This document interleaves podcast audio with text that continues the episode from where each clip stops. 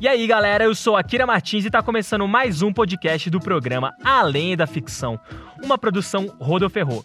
E dessa vez nós vamos falar sobre o excêntrico filme nórdico Midsommar. Se você chegou até aqui, provavelmente você estava vendo o nosso vídeo lá no canal do YouTube e quis saber um pouco mais do que nosso especialista tinha para contar. Mas se você está aqui por um outro motivo, um acaso do destino, eu te convido a conhecer o nosso programa lá no YouTube, é Além da Ficção, fica no canal da Rodo Ferro. Vai lá, hein? Além da Ficção, podcast.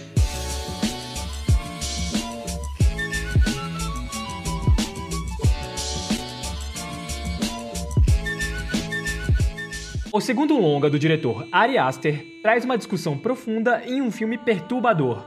Nele vemos vários aspectos culturais em uma pequena comunidade na Suécia.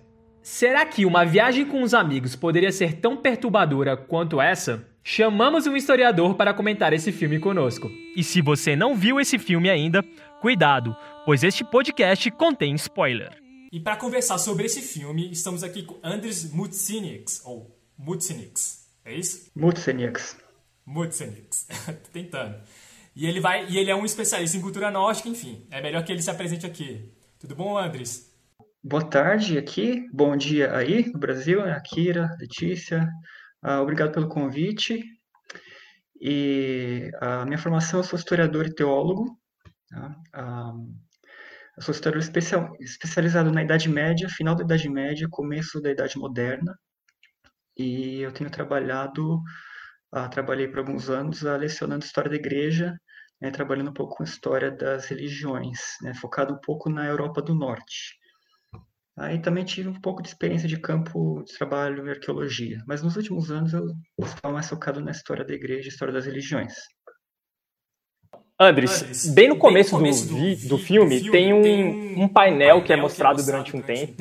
E é um painel que não é explicado depois exatamente o que é. Você pode comentar um pouco o que é esse painel? Ok. Uh, eu posso fazer alguns adendos que uh, estão além da pergunta? Claro.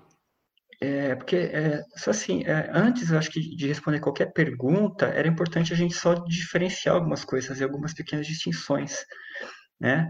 Uh, especialmente porque o filme ele tem aspectos religiosos, mitológicos, culturais, é, e tem sempre aquela questão né, da, da, da, realidade, do que é fictício, do que é criação ou não, né?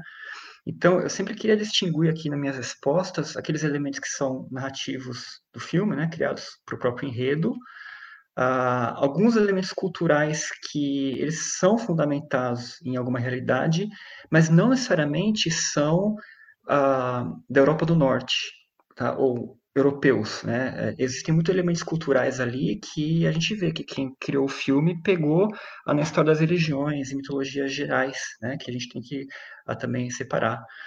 Ah, tem alguns elementos que são realmente escandinavos, da Europa do Norte ali, mas é de diferentes momentos do tempo, né? Diferentes períodos do tempo tá? que foram criados. Uh, alguns elementos a gente vê aqui no filme que eles foram tomados de fontes primárias mesmo, tá? de fontes uh, medievais ou da Idade Moderna, mas não necessariamente isso faz com que isso fossem costumes verídicos. Né? Às vezes a gente tem um relato medieval, por exemplo, que vai falar de um costume que assombra as pessoas, mas que aquilo não aconteceu de fato. Tá? Então, ah, tem tudo isso acontecendo aqui, né? Mas tem alguns elementos que são de fato ah, verossímeis, né? E esse painel, né, que, ah, linkando aqui com a sua pergunta, esse painel, ele é um resumo é a minha compreensão, tá? Ah, ele não é alguma coisa assim, ah, esse painel existe historicamente em algum lugar. É um resumo do filme, né? Se você pegar lá cena por cena, ele dá um spoiler geral do filme porque ele mostra lá a morte dos pais da Dani, ele mostra ela a chorando, mostra eles indo para lá e mostra o final. Ah, então, na verdade, a pessoa que é mais detalhista, tal, né, meio neurótica com detalhe, olha aquele painel, pausa, ela tem um spoiler total ali do filme. Tá? A iconografia que está nesse painel é, já foge um pouquinho da minha especialidade, assim, uh, porque me parece que aquilo é uma, é, eles talvez, eu posso estar errado, tá? Não sou dono da verdade, mas me lembra muito alguns uh, quadros do romantismo sueco, ou escandinavo. Uh, por exemplo, tem um quadro que eles fazem da, do Templo de Uppsala, e me lembrou muito essa iconografia, aquele desenho do painel, tá? Mas é aquela questão né, deles pegarem elementos de, de várias uh, temporalidades distintas para criar alguma coisa com feeling escandinavo, sabe? Com alguma uh, coisa assim. Entendi. Legal. Verdade, eu não tinha. Agora que você falou, eu comecei a olhar aqui e de fato tá a história contada ali. Ainda bem que eu não prestei atenção quando eu tava vendo o filme. eu vou, vou partir já para a segunda pergunta. É, a descrição da cena é a seguinte: Pelle e Dani conversam sobre a viagem a Helsinki. Dani comenta que quando eles che chegaram à Suécia será o dia do aniversário dela. Pelle mostra a pequena comunidade que ele nasceu e cresceu. Eles comentam sobre as tradições da vila e sobre o festival que acontece a cada, no, a, cada 90 anos. Pequenas comunidades como essas existem? É, existem esses tipos de festivais? Essa vila, Roga, ela existe de fato. Tá? E existe comemoração feita do solstício de verão ali, que é até a, a comemorações famosas. E existe uma canção folclórica que não dá para datar muito bem, tá? É depois da, do período moderno, que é Roga que comenta sobre a vila de, Har, de Roga, sobre uma celebração pagã ali, algumas danças. Ah, e o diretor do filme ele fala até que ele se inspirou um pouquinho nessa canção mas não é assim como se essa canção é, fosse usada ao pé da letra, uh, ou que ela contasse algum fato. Tá? Ela até mais tarde tinha uma questão sobre as danças, né, que essa canção fala sobre isso. Então, essa vila existe de fato. As comemorações de solstício de verão, de fato, existem tá, por toda a Europa e outras partes do mundo. Até tem uma outra questão aqui né, que vai falar sobre isso. Um, mas antes, né, eu estou me adiantando aqui, você perguntou sobre essas vilas, né? Essa ideia de uma vila europeia isolada, no meio do nada, praticando alguns ritos antigos, como os pagãos, na verdade, isso é um tema do horror folk, do cinema do horror folk. Né? Eu até recomendaria assistir o filme The Wicked Man. Ah, ele, eu não lembro agora quando que ele foi filmado, se é década de 70 ou 80. Né? Depois ele foi refilmado ah, mais recentemente e ele fala de uma vila na Escócia que Uh, é uma cilada né, para o protagonista. Spoiler alert aqui. Uh, depois ele é queimado no final, né? E eles fazem os sacrifícios humanos. E, e, esse filme ele deu origem a outros filmes de horror folk, né? E essa ideia de uma vila isolada ali. E assim, quem viu The, The Wicked Man e começa a ver Midsommar já sabe o final da história, sabe? Já, você já né? Você já sabe o que vai acontecer, porque é muito parecido o enredo. Né? É, essa ideia também, assim, é uma opinião pessoal minha, tá? A, eu não estou falando assim necessariamente como professor, mas me parece que tem muito dessa inspiração do romantismo, né? Da, da fuga para a natureza, sabe? Né? De você sair do urbano, essa ambiguidade do homem natural, né? Porque ele está um pouco entre não necessariamente o bom selvagem, uh, mas que ele tem uma relação diferente com, com a natureza, né? E, e a gente vê que eles tentam é, mostrar nesse filme alguns costumes que chocam, mas ao mesmo tempo às vezes fazem de forma benevolente, né? Por exemplo, quando os idosos morrem, mas eles mostram que quando ele fica machucado com dor, eles se compadecem dele, querem acabar com a dor, né?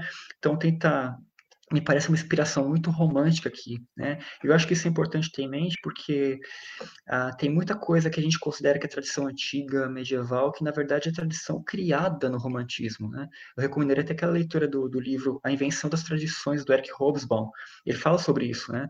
A, a gente vê filmes, né? por exemplo, Coração Valente, o pessoal com Gaita de Foles, com Kilts, que são criações, na verdade, de romantismo, né, quando os escoceses, os irlandeses queriam independência em relação à Inglaterra e eles vão tentar a, ah, pegar alguns elementos históricos e criar uma suposta tradição.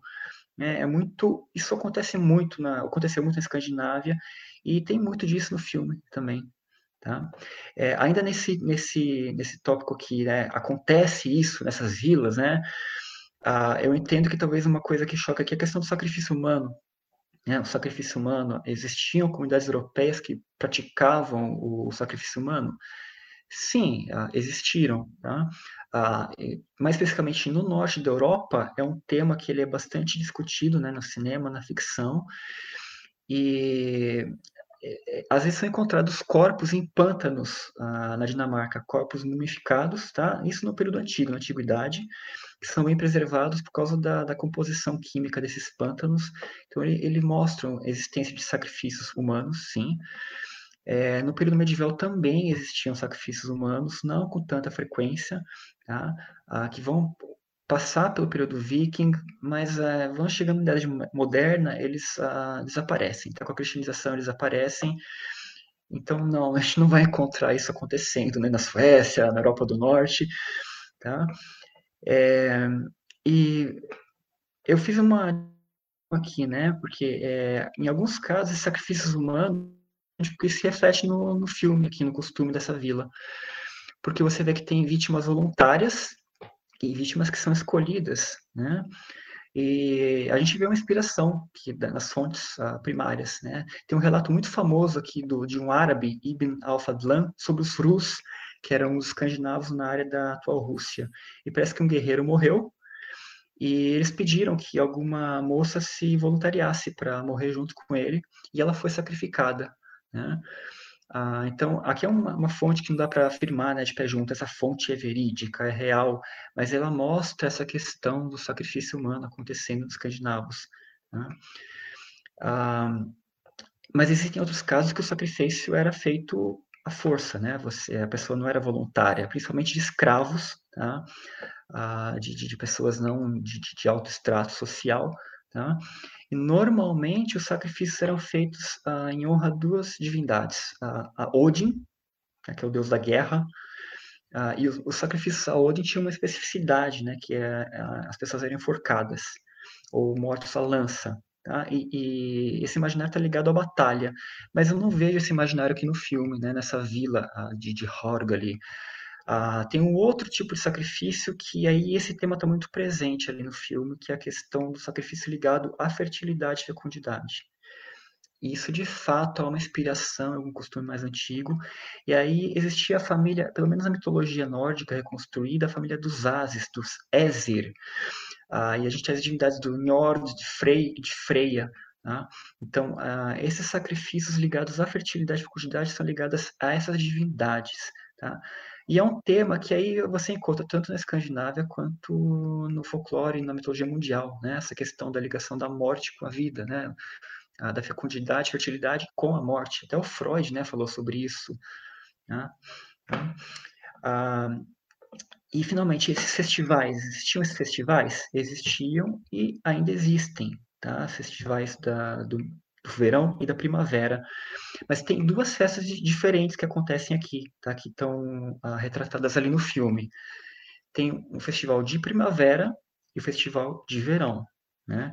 A primavera tem o May Day, né? é o dia de maio, né? que tem aquela dança em volta do, do Maypole, né? aquele, aquele poste. Tá? E esse festival ele ocorre principalmente na Europa Ocidental, não tanto na Europa Setentrional. Tá? Ah, mas na Suécia tem esse Maypole, que é bastante conhecido. E tem outra festa aqui que é de fato Midsommar, que é o solstício de verão. Na Suécia acontece que esse poste, esse Maypole, ele fica erigido até o período do festival de verão. Tá? Ah, eu, ah, um exemplo aqui, é, eu moro aqui na Letônia, né? e o maior feriado nacional é justamente da, esse do, do solstício de verão. Vai acontecer daqui uma semana e, me, e, e meia para cá, vai ser feriado nacional, que é o feriado do, do Yane. E esse, esse feriado ele é muito importante na Europa inteira. E, e eles, ele, você tem derivações dele em outras partes do mundo, que é o São João, né, as festas juninas, porque ele foi cristianizado. Ah, então, aqui na Letônia, por exemplo, Yane é João. Né? Ah, então, é a festa de São João, tá? Mas na verdade ele tem a ver com esse festival aqui de verão, tá? Na, Europa do Norte inteira, na Europa do Sul inteira entre os romanos e em outros países que têm ah, alguma influência ah, nesse sentido, tá? Esses ritos, Andres, eles têm mais ou menos um momento em que, ele, que começaram, que se entende como os primeiros ritos, ou existe uma época específica onde eles começaram e terminaram? Você me falou que eles terminaram quando começou é, a cristianização da Europa, mas existiu algum momento onde eles eram mais praticados, que era de, de uma coisa comum nessas, nessas vilas?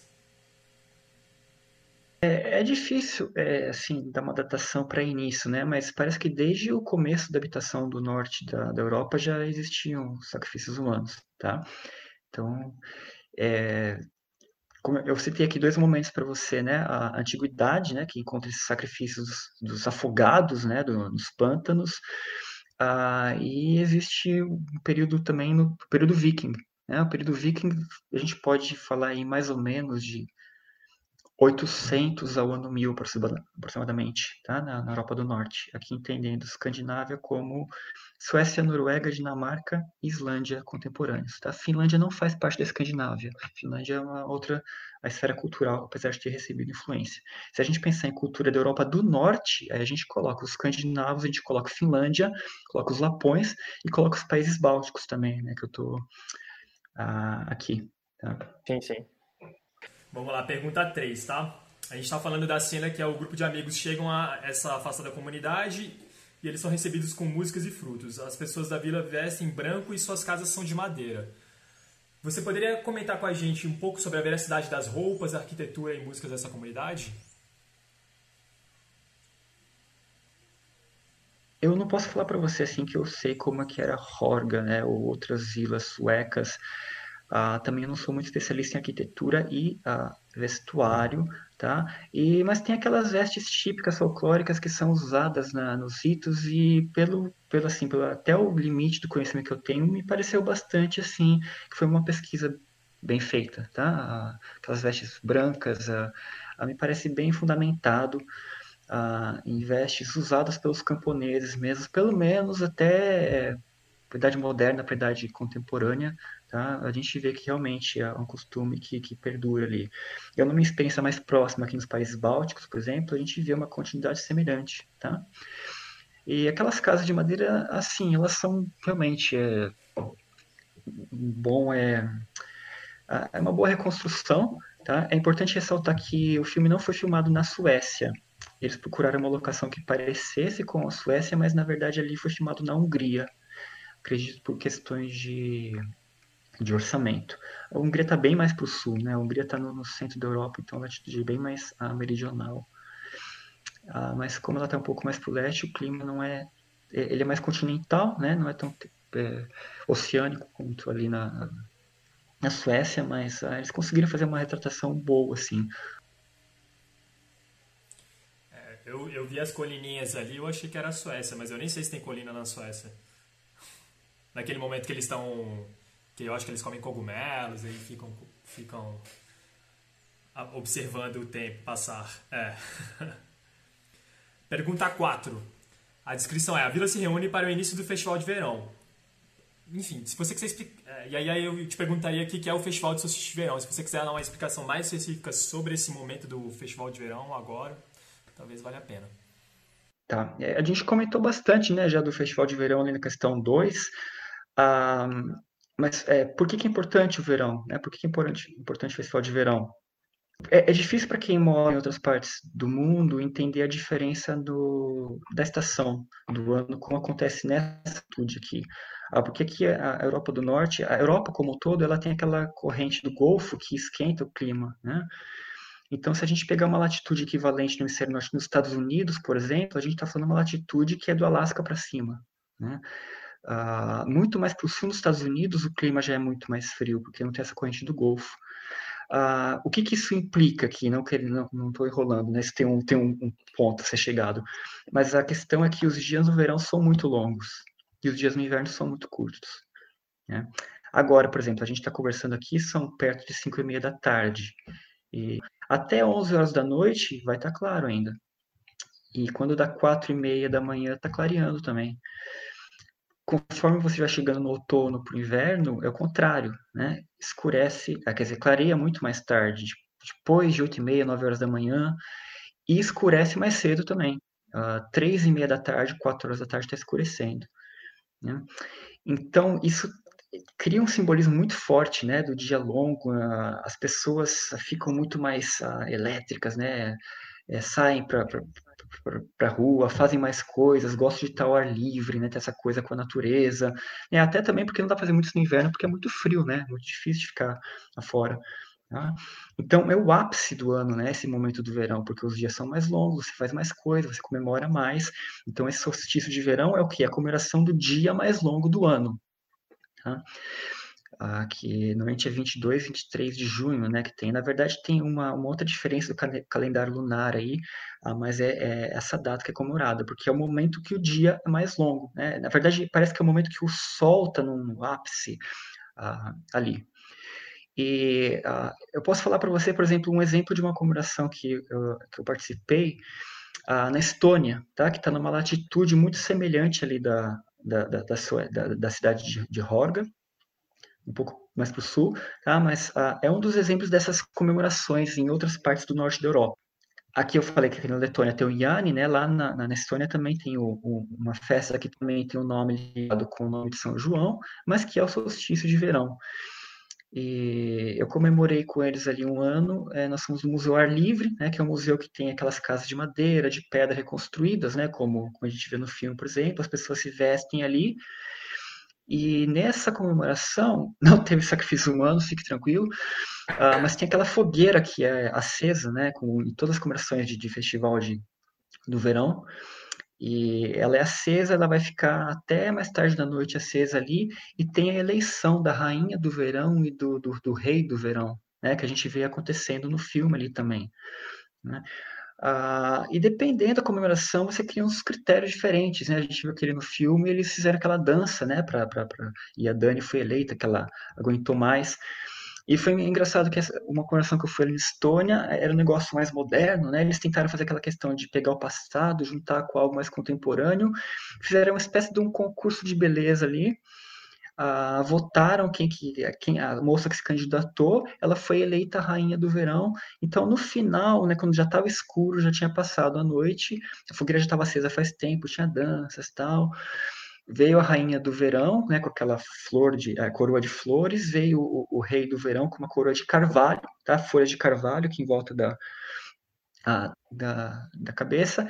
E aí tem a variação, né? Às vezes eles vão no barco e atravessam o rio no barco, ou entram numa carruagem e atravessam pela carruagem, aí assim por diante. Aí é uma ideia bem assim, é, recorrente em vários países. Uh, pelo menos no norte da Europa. Ah, eu não posso falar com muita propriedade, talvez outros países para o sul da Europa, como é que ah, funciona. Ah, não sei se eu respondi tudo. Respondeu super. É, tem a ver então com esse momento, por ser o dia que eles têm mais sol, é o dia de encontro com as pessoas da comunidade, mais ou menos isso.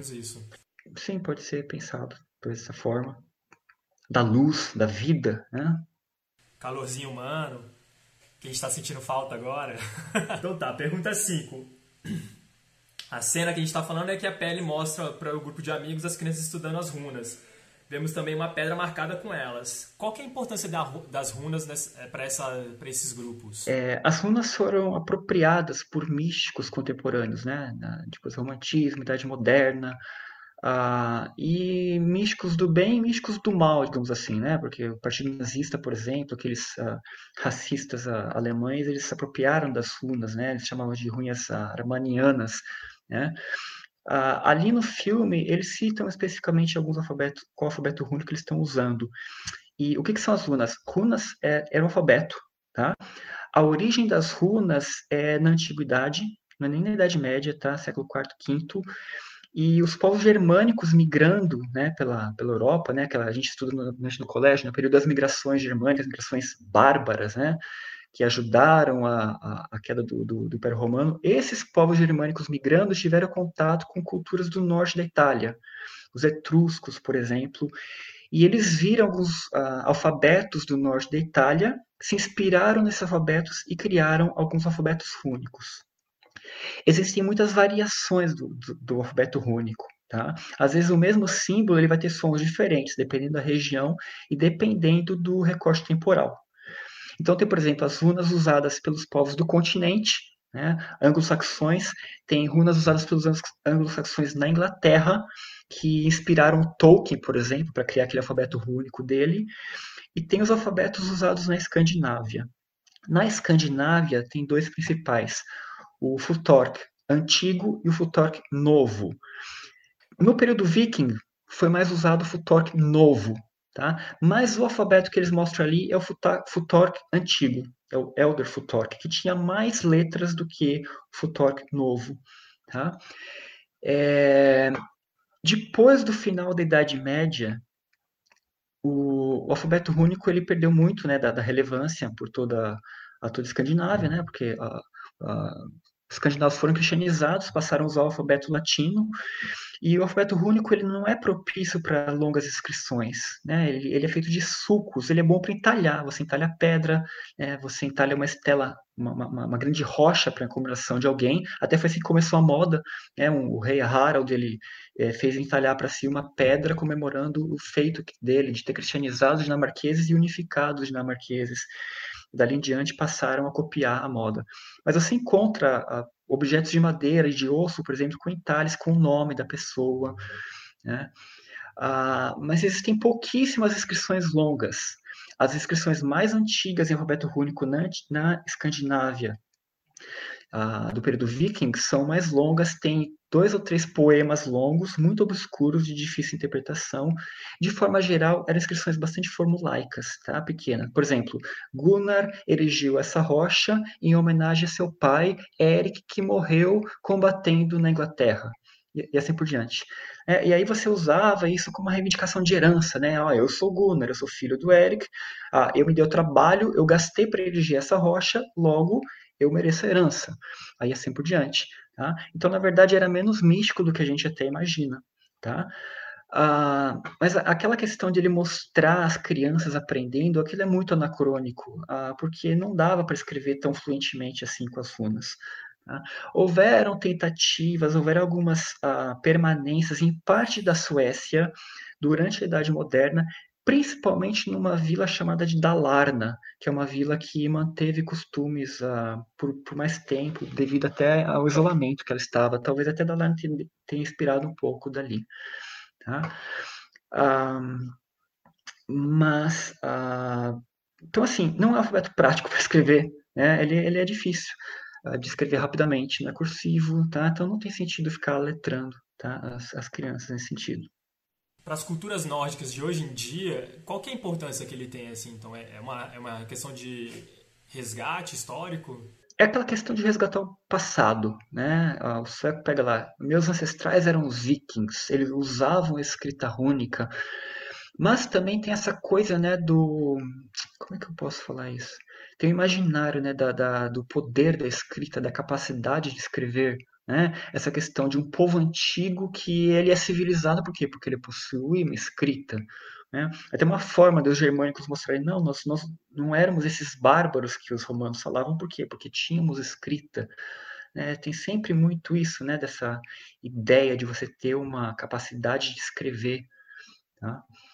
Ah, mas tem todo o imaginário romântico aqui, né? Também neopagão, por exemplo, tem essa questão das extrema-direitas pegando isso para até para ah, com fins ah, de racismo, né? De supremacia racial, até fins bastante ah, maléficos aí no caso, né?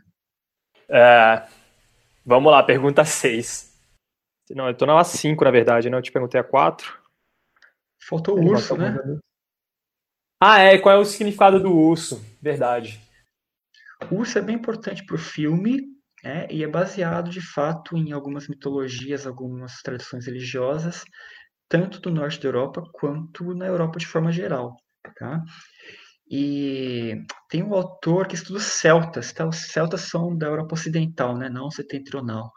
O Stuart Pigott, que ele fala, por exemplo, do possível existência de um culto ao urso da cabeça de, decepada na Europa uh, antiga, né, pré-histórica.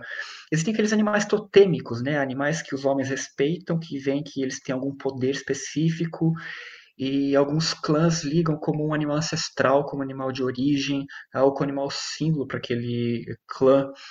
Ah, na Escandinávia, a gente vê tanto isso né, na pré-história, tá? essa talvez algum imaginário em relação ao urso, mas também existem muitas fontes, até do período medieval, que vão comentar sobre o urso, né, que vão dar algum simbolismo, significado para o urso. Tá? Algumas existem fábulas também mais tardias, tá? Período moderno para frente. Ah, tem um, um, nome, né, que o pessoal acha que é famoso por causa da série dos Vikings, né, dos Vikings, que é o Bjorn. Bjorn significa urso. né? E tem uma fonte que eu estudo, que é o Saxo Gramáticos, um autor cristão do século XIII, ele pretendeu fazer uma história da, da Dinamarca, e ele fala de uma historieta do Bjorn, né, que ele teria nascido do, do cruzamento de um urso com uma donzela que foi raptada por esse urso.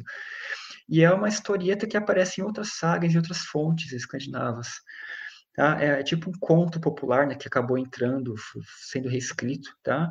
Ah, ele é recortado de várias formas e quem lê assim pensa, nossa, o cara, ele é filho do urso, né? Ah, mas tem um simbolismo muito forte, né? Um simbolismo de, de milênios aí, a fio, que vai até a pré-história e ele acaba sobrevivendo, né? Em fontes medievais escritas por religiosos cristãos, em fontes modernas escritas por antiquários, né, como lá os Magnus, por exemplo, em contos populares, né, até contos divertidos, contos engraçados que sobrevivem até ah, depois. Ah, mas ah, o urso é um animal realmente que ele se encontra por toda parte, na, na Escandinávia, no Báltico, na Finlândia e assim por diante. É, você falou rapidamente, eu lembrei do urso de Madrid e o símbolo também de, de, de Berlim é o urso, né? Pelo menos até onde eu lembro. Verdade. E você estava falando da, da, da, história do urso roubar uma donzela. Na hora que você falou, me lembrou, eu não sei se tem uma ligação, mas me, me recordou a história do boto cor-de-rosa, que também raptava as donzelas do Amazonas. Não sei se tem alguma ligação de uma lenda com a outra, mas recorda as histórias. É, eu acredito que uma ligação histórica não, né? Talvez aí talvez, gente, talvez entre num período, num campo meio escorregadio, né? Quando a gente encontra a similaridade, similaridade de temas míticos, né? Alguns que alguns autores falam de temas mundiais, por exemplo, aquela questão do, do, do, do mito do dilúvio ou da Cinderela, né? Que você encontra em várias culturas, né? Que para a gente encontrar alguns mitos difundidos tão assim a nível mundial, a gente pode datá-los uma pré-história muito longínqua, né? Algum tema talvez muito longínquo na, na história humana, né? Da, do início da humanidade. Um tema instigante, mas acho que a gente não teria condição de Tinha que ter preparado um pouco mais para essas perguntas. Vamos lá. Pergunta 6. É, vemos uma mulher na ponta do penhasco. O grupo de amigos não sabe o que vai acontecer. A mulher olha para baixo antes de se jogar do penhasco, batendo com o rosto em uma pedra e desfigurando completamente. Em seguida, um homem se posiciona no, na ponta do penhasco. O grupo não entende o que está acontecendo e grita para que ele não pule. A queda não o mata, mas quebra suas pernas. Ele o agoniza no chão, enquanto ele grita de dor, todos no vilarejo imitam o um grito.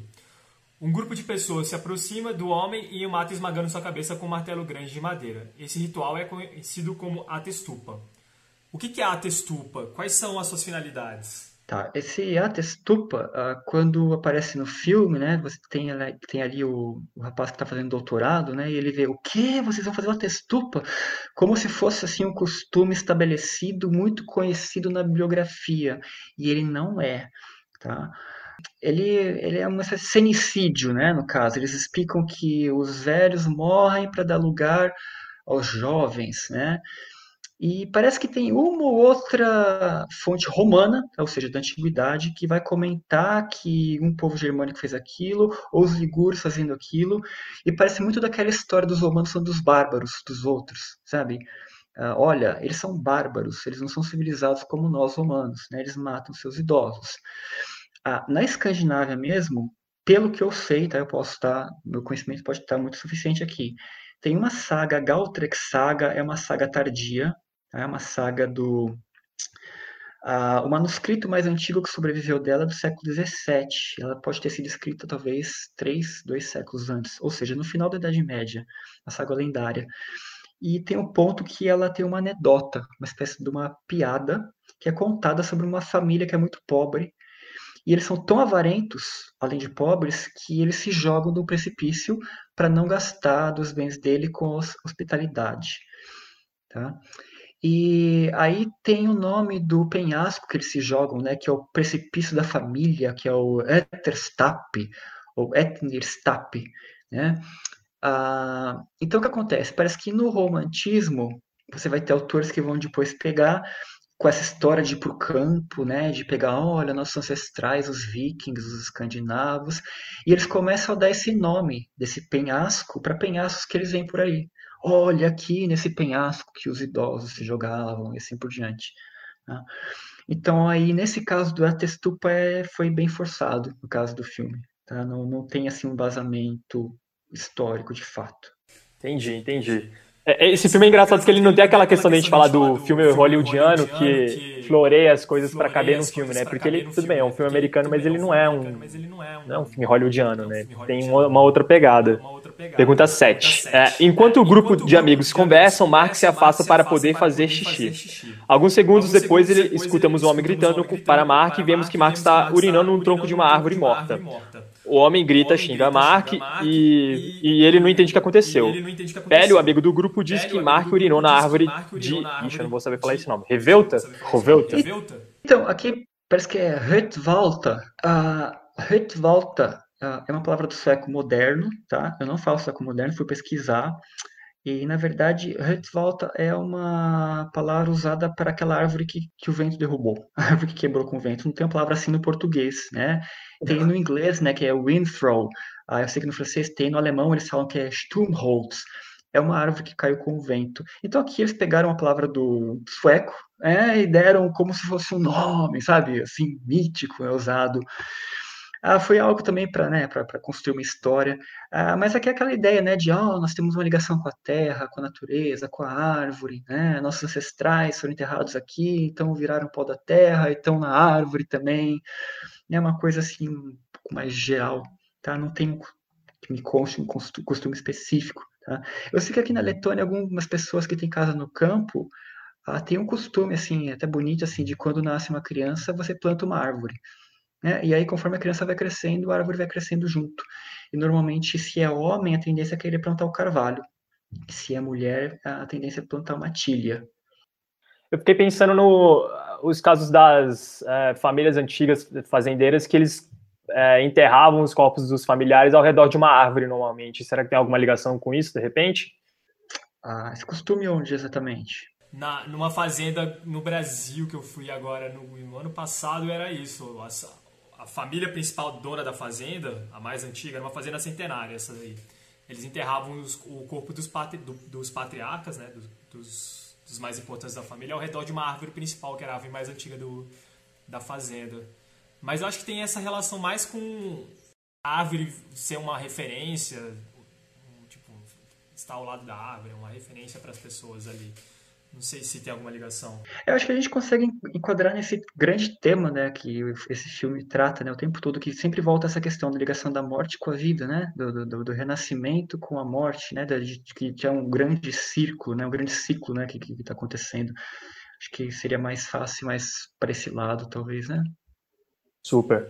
Josh conversa com o ancião em um templo. O ancião está mostrando um livro sagrado, Rubi Radar.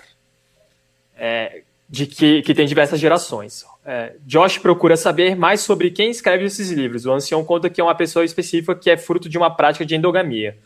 O livro Ruby Radar é real? Qual é a sua importância? E essa prática de endogamia é uma prática comum na cultura nórdica?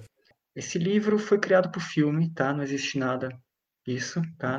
Então, é uma criação específica do filme. Não tem nenhum exemplo, assim, tá? Mas aquela questão que a gente comentou, né, da oh, escrita que traz um, uma legitimidade para alguma coisa. A endogamia uh, tem uma mitologia muito generalizada no mundo inteiro.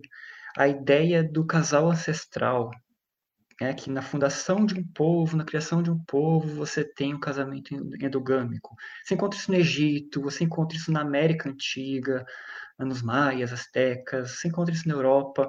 Eu sugeria Michel Yad, né, fala muito sobre isso, essa questão. No caso da Europa do Norte, a coisa mais próxima que nós temos aqui é naquela família que eu comentei para você, dos Ezir, né, a família do, do Frey, de Freya, de Njord, que são os deuses da fertilidade e fecundidade. E tem um poema muito conhecido, Loka-Cena, que o Loki, né, agora famoso no, no cinema, Uh, ele vai e ele causa uma muvuca ali entre os deuses e que ele não foi convidado para a festa e eu estou falando aqui de forma tão não acadêmica, né? Uh, e aí ele vai e ele traz acusações para cada um dos deuses e a acusação que ele faz para Freya é que ela dormiu com o irmão dela, Freyr. Mas é um desses casos da endogamia para um casal ancestral, tá? Uh, mas não dá para a gente traçar algum costume, alguma coisa assim, derivada muito, tá? Agora, é, deve ser interessante esse momento né, que a gente está vivendo, porque justamente por conta desses filmes de super-herói, a cultura nórdica está super em alta, assim. Todo mundo quer saber mais o que, que é a história que está sendo contada dentro do universo do Thor e tal. Estão te chamando mais por conta disso? Ah, sim, como eu mudei de país, eu perdi um pouco do contato com o pessoal no, no Brasil, né? Assim, foi um ano meio atribulado, mas vira e mexe alguém escreve, alguém pergunta, ou escreve, pode responder aqui e tal, mas sim, realmente, a, a, a gente vê o nível, o número de acessos também na minha tese, por exemplo, na academia, que fala sobre os vikings na Rússia, também aumentou bastante depois da última temporada dos vikings, né, que eles foram para a Rússia. Realmente, a gente vê que está em alta. Christian toma um pouco de suco e logo em seguida tira um pelo de sua boca. Antes do filme, ah, desculpa, antes no filme é mostrado que isso é um ritual de amor. E aí tem um desenho de um tecido que tem qual que é esse ritual. Esses rituais eram comuns? Eles funcionavam? Ou quer dizer, como eles funcionavam? Ah, isso me soa muito mais ao que a gente às vezes vê, e aí já estou fugindo um pouco da minha área, que é aquela coisa de magia, witchcraft uh, e folclore mais na Idade Moderna, sabe? Que a gente tem mais relatos disso. É, tem muito, alguns autores muito interessantes, né? Sobre, tipo, Carlos Ginsburg, Carlo Ginsburg que fala sobre isso. Tem alguns ingleses que coletam manuais de simpatias e assim por diante, tá? Uh, também eu não poderia chegar e traçar para você uma fonte que vai falar sobre aquilo, e também é uma, uma coisa, talvez, que a gente possa encontrar de forma um pouco mais generalizada em outras culturas europeias também, tá? que foi inserida ali naquele caso.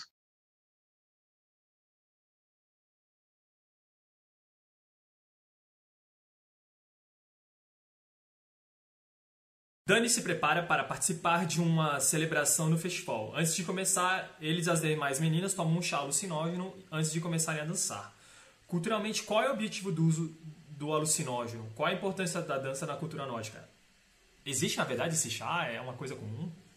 Bom, uh, sobre a dança a gente comentou, né, sobre o Mayday, né, do, do, do Maypole, né, aquela dança que é feita em volta do, do da, daquele poste, né, que é muito, muito normal na, na, Europa Ocidental, então vem dali essa inspiração. Alucinógenos são encontrados também em culturas por toda parte do mundo, uh, desde a pré-história também, uh, para muitos, uh, com muitas finalidades, né? não apenas recreativas, mas principalmente religiosas. Né? Muitas culturas no mundo, os sacerdotes usavam alucinógenos né? para entrar em contato com o sagrado, né? para expandir a percepção e assim por diante ah, que eu poderia traçar talvez alguma conexão histórica para a Escandinávia ou para a Europa do Norte, a uso de alucinógenos, ah, eu poderia talvez lembrar dos indo-europeus, né, os germânicos derivam dos indo-europeus, os bálticos também. E tem relato da Índia antiga, que os antigos arianos, eles tinham uma caça sacerdotal que tomava o suco chamado soma, tinha uma divindade que se chamava soma. E há uma grande discussão, o que, que é esse bendito do soma, que era um chá alucinógeno? Provavelmente vinha de um cogumelo, né, que eles tomavam, diluem em leite de égua e ah, tinham visões do, do sagrado. Ah, consta até que a urina desses sacerdotes era recolhida e bebiam-se porque também dava barato ali para quem tomava daquilo. E parece também que o cânhamo né, é, é muito usado para muitas coisas, para fazer corda, para outras coisas, e também para como uso alucinógeno, tá? também na Europa do Norte e outras partes da Europa. Ah, uma outra fonte que eu posso traçar, talvez alguma conexão histórica na Suécia, é não indo-europeia, são sino-úgricos, são, ou seja, ancestrais dos lapões, finlandeses, estonianos, letões e livonianos e porque eles tinham uma religião de base xamânica, né, aquele xamanismo do, do, norte da Europa, e o xamã ele entrava em êxtase, muitas vezes com auxílio de alucinógenos e também com a música, né, a música no sentido feita, tocada por tambor, Aí, aí ele entrava no mundo espiritual e aí ele descobria qual era o espírito responsável por algum malefício e assim por diante. Né? Então, sim, essa questão do alucinógeno aí dá muito pano para manga, né, para a gente pensar a respeito, tá? Ah, ah, e faltou uma coisa também, ah, aí é uma, uma ideia, outra possibilidade, alguns dizem que os berserks, né, aqueles guerreiros ah, que vestiam peles ou lutavam nus sem sentir dor, talvez eles, eles usassem alguma espécie de alucinógeno para entrar naquele estado de furor, né? E aqui é interessante que é uma, é uma outra é, como assim, um outro tema mitológico, né, da guerra, da batalha, que eu acho que não dá para a gente associar muito aqui com o filme, né? Que a gente comentou um tempo atrás do, do sacrifício, né? Da linha de Odin, da guerra e do, do sacrifício da fertilidade e fecundidade, né? Vai mais para esse lado da fertilidade e fecundidade, né? Que... É, é, engraçado, né? Porque a cultura nórdica realmente é muito ligada a essa ideia da guerra, pelo menos a, a, como ela chegou até a gente aqui no, no Ocidente. Mas nesse filme não tem nada de guerra. Eu não, eu não lembro de nenhum momento em que houvesse alguma, alguma coisa que, que caminhasse para esse lugar, assim. É, se a gente pensar na religiosidade popular, né, de, da maior parte dos povos, uh, para aquele agricultor, né, para o homem do campo, para o homem normal, para ele é muito mais importante os deuses da, da riqueza, da fertilidade, da fecundidade, né? Ele espera a chuva, ele precisa colher, precisa plantar, né? Mas o que, que fica nos, nas fontes escritas, né? O que são cantados nos grandes épicos? São os grandes feitos, né? Porque ah, é uma preocupação de um outro classe social, né, de uma outra elite, que é aquela elite guerreira, né, mas se, se fôssemos talvez pensar em termos numéricos, a grande maioria da população vai estar, tá, vai estar tá, da religiosidade popular vai estar tá mais ligada de fato a ritos da fertilidade e fecundidade. Perfeito.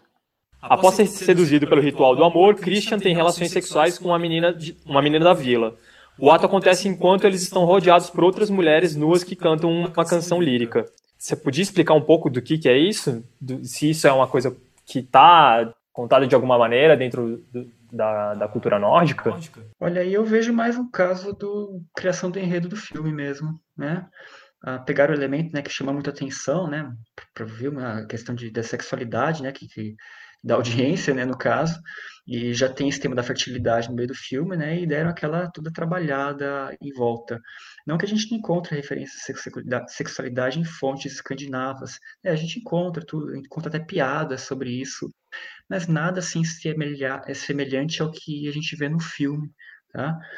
Ah, tem um enredo aqui também que me lembra muito do The Wicked Man, que eu comentei para você, né, dessa questão da de, de, colocar esse aspecto sexual ali na, na, na, história também, essa ideia, né, que os pagãos tinham essa sexualidade ao flor da pele, mas de fato, ah, nos cultos de, de, ah, de verão, de primavera, sempre há essa conotação, né, da fertilidade, fecundidade, ou seja, da sexualidade.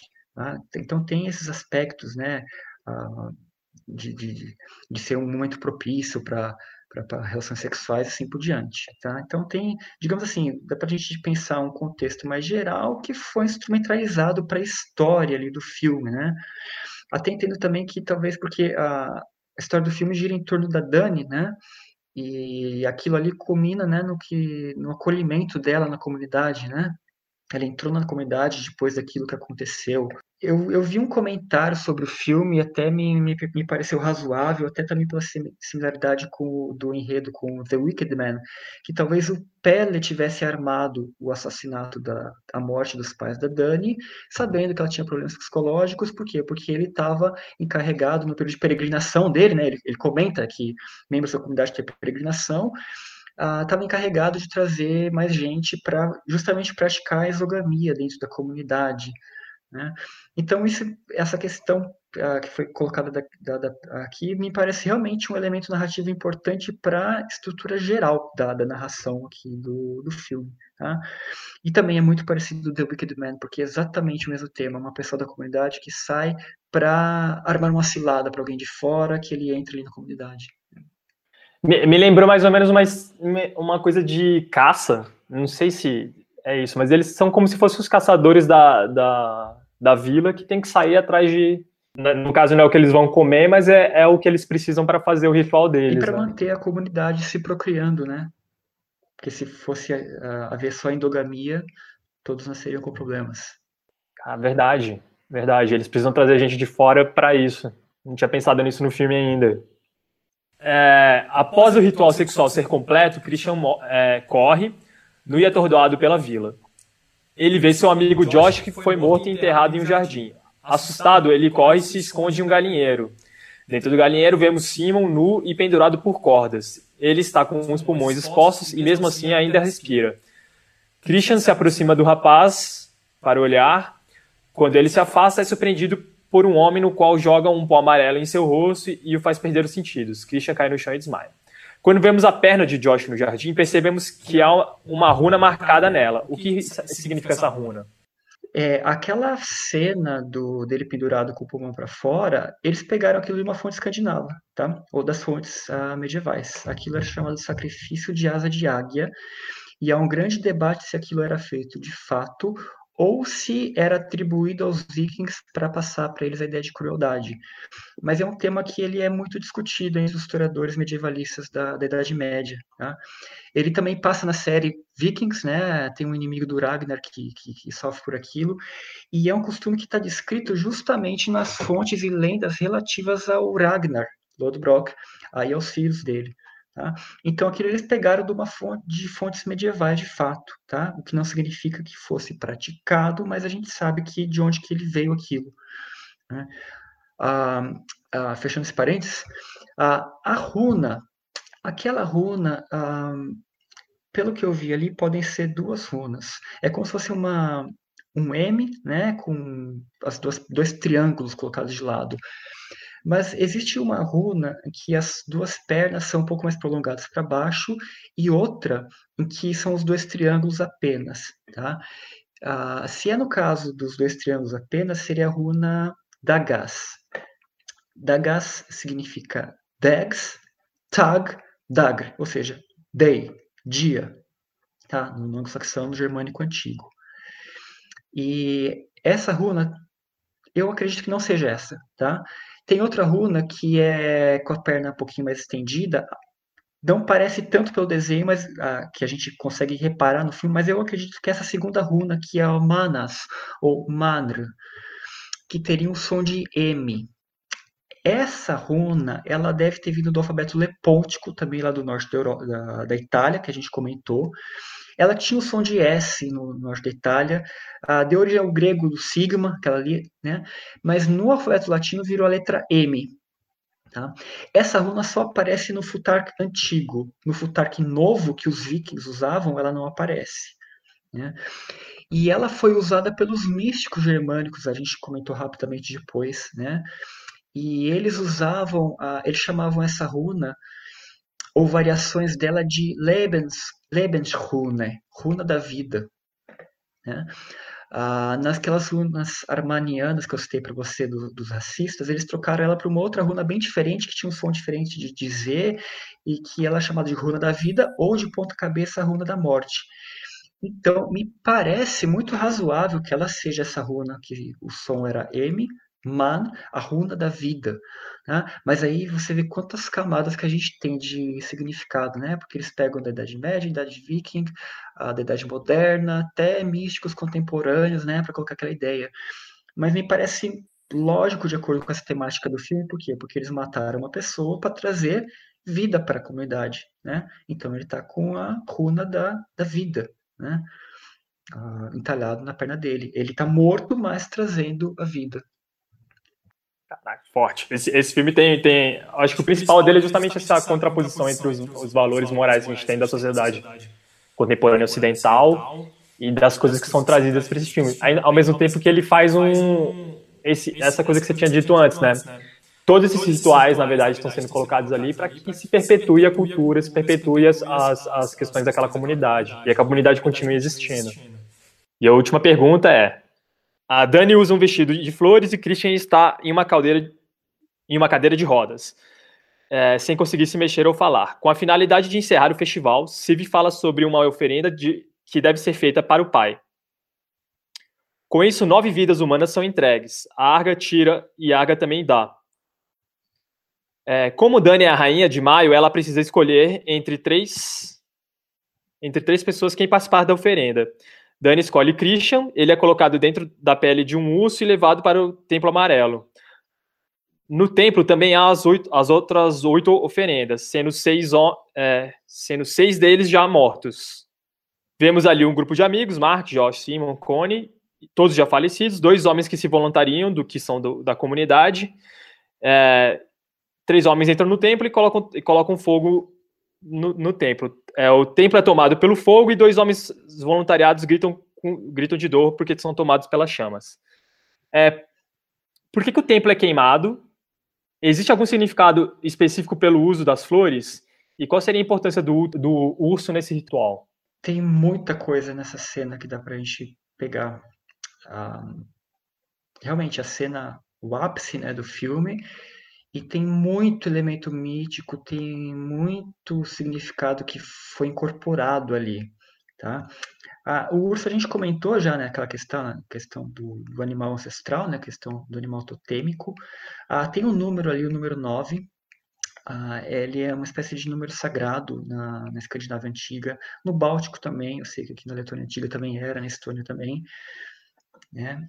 Ah, por exemplo, o garanhão de Odin, ele tinha nove patas. Tá? Ele é um, é um número que é sempre encontrado. Há algumas fontes antigas que falam de sacrifícios pagãos falavam da existência de nove vítimas. Ah, tem até uma fonte que fala sobre os prussianos, que são povos baltos, né, não os escandinavos. Ah, e ele comenta de, de nove vítimas ah, animais e nove vítimas também humanas. Tá? Então, esse, essa questão do número de vítimas, realmente, ele pegou um dado de relatos que muito provavelmente tem uma, um fundamento na realidade, tá? A questão do número. A questão de queimar o templo. Bom, uh, aqui a gente tem uma mistura, né? Primeiro, tem a inspiração que é The Wicked Man de novo, porque a cena, o ápice do filme The Wicked Man é, spoiler alert, uh, é a queima né, da estrutura em que o indivíduo a ser sacrificado está colocado dentro, com vítimas animais. Então, eles tinham que queimar alguma coisa aqui e eles pegaram um templo. Templos uh, pagãos na Escandinávia é outro tema que sempre está em debate. A maior parte dos especialistas acredita que não existiam templos pagãos na Escandinávia. Você tem um relato muito famoso do Ada de Bremen, autor cristão, que ele comenta sobre a existência de um templo pagão em Uppsala, que fica ao norte de Estocolmo hoje.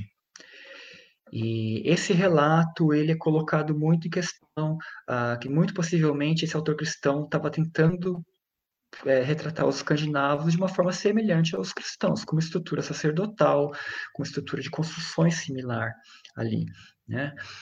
Uh, então, é, é, você tem também aquele mesmo autor que eu citei agora há pouco, ele cita também um templo ah, entre os prussianos, entre os baltos pagãos. Ah, e ambos os relatos vão falar de uma trindade de deuses colocada ali, que era Odin, ah, Freyr e, e, Thor, ou os equivalentes bálticos, né, que seria o deus trovão e assim por diante. Então, possivelmente não existiam templos pagãos. Tá? Eu posso ser xingado por alguns autores falando aí, mas eu sei que aqui eu estou mais perto do consenso entre os escandinavistas.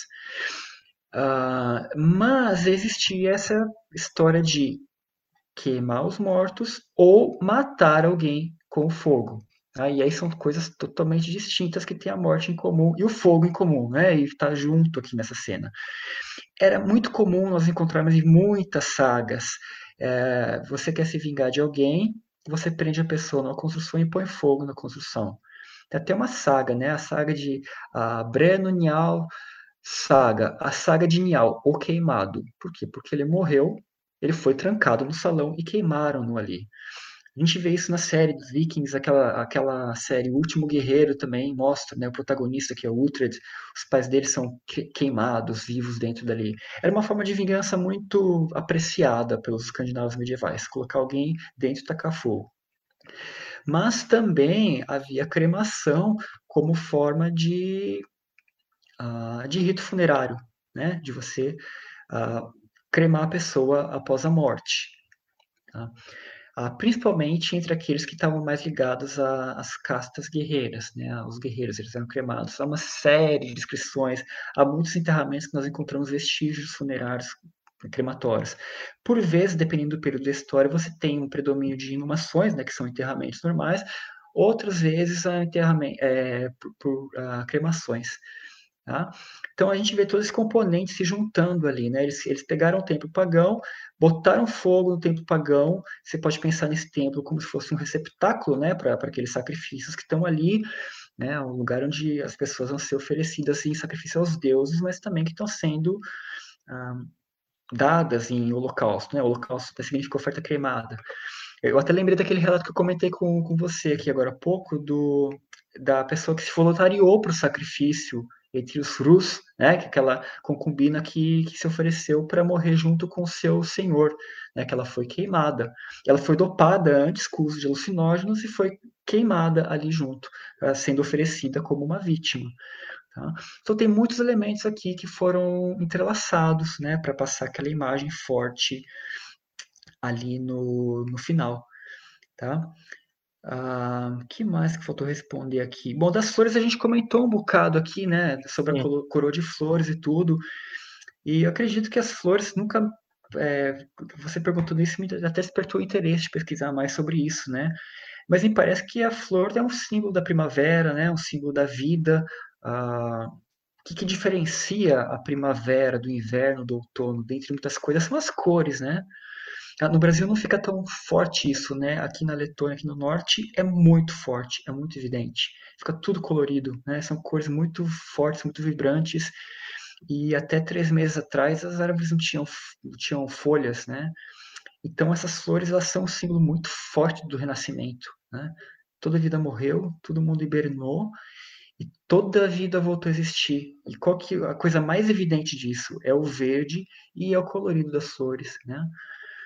E, então, sim, eu acredito que é, haja um simbolismo muito forte aqui da vida ligado às flores, tá? Mas eu estou falando muito também baseado na experiência pessoal e no achismo. Eu nunca parei para pesquisar, tá? Então eu faço ressalvas aos meus próprios comentários aqui. Tudo bem. Tudo bem. Bom, Bom, a gente terminou as perguntas aqui, Andres, e aí a gente chega numa parte que é, é a gente fala que é a parte do Uber do, do filme, assim, baseado no, no que nos seus conhecimentos sobre a cultura nórdica e sobre o que você viu no filme, e pensa que isso aqui é um Uber, você tem cinco estrelas, quantas estrelas você daria para esse carro? Ou para essa corrida, ou para essa viagem? Pergunta mais difícil. Se desse para separar, né, por exemplo, atendimento ao cliente, ou tinha balinha, ou velocidade, caminhos, seria mais fácil.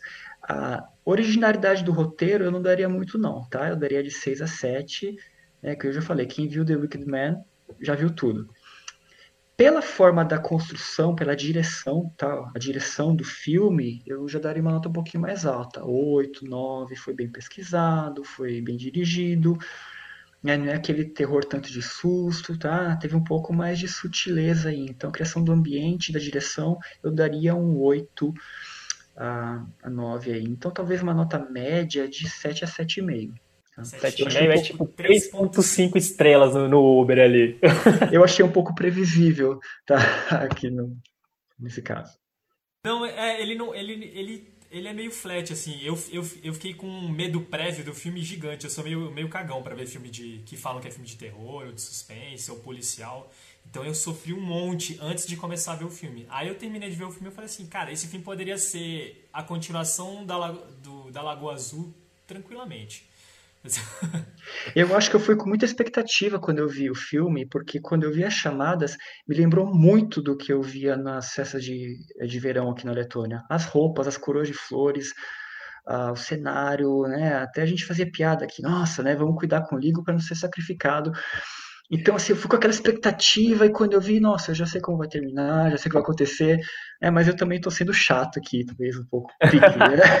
Tudo bem, aqui a gente está numa rede de, de apreciadores de cinema, então, assim, provavelmente eu acho que a galera que for ver o filme vai ter uma opinião parecida. Eu até escutei, um, eu fui perguntar para algum, algumas pessoas que são é, comentaristas de filme assim profissionais, o que, que eles tinham achado do filme antes de vir falar com você, né? Porque, eu, enfim, eu, eu gosto de filme, mas eu não sou um um apreciador profundo. E aí a maioria das pessoas falaram o seguinte: é a versão branca de Corra. E eu achei, cara, bem, bem plausível que colocaram, porque foi feito um pouco mais ou menos na mesma época e traz mais ou menos as mesmas os mesmos elementos ali, digamos. Eu não tinha pensado nisso, eu associei mais com o horror folk, né? Mas de fato é, é um filme que tem uma datação, né? A gente consegue datar, né? Ver quando que foi feito. Exato. Então, André, chegamos ao final da nossa entrevista. Obrigado demais aí por todas, todo esse conhecimento que você colocou. Estou sendo daqui uma pessoa mais sábia, eu espero, para o meu futuro. Novas perguntas, provavelmente novos momentos vão surgir aí na frente para que a gente se mantenha em contato. Eu queria saber se você tem algum recado para deixar para as pessoas, alguma, algum contato que você queira colocar, ou alguma coisa que você queira promover sua. Você falou, por exemplo, da sua tese. Alguma coisa nesse sentido. Ah, aquele, bom, obrigado pelo convite, né? Uh, primeiro, eu desejo tudo de bom aí para vocês, para essa iniciativa de vocês. Não, não tenho nada a promover. Se alguém tiver interesse uh, em sacos gramáticos ou leste e o norte, né? Uh, se quiser dar uma checada no meu canal no academia.edu, né? eu sou apenas um acadêmico tentando sobreviver, mas no meu próprio cantinho aqui, sem, muito estardalhaço. Né? Muito obrigado até pela projeção aí. Pois é, estamos chegando ao fim aqui de mais um programa Além da Ficção. Conversamos com o nosso especialista André Mutsiniaks. Espero que eu tenha falado corretamente dessa vez. Foi um prazer. Midsommar é uma parada bem excêntrica e eu espero que isso aqui gere mais dúvidas para vocês que estão escutando o nosso podcast. Se você tiver algum comentário, alguma sugestão, manda lá no nosso canal no YouTube que a gente vai estar tá aberto para responder vocês. E é isso, a gente fica por aqui. Então, até a próxima. Além da ficção, podcast.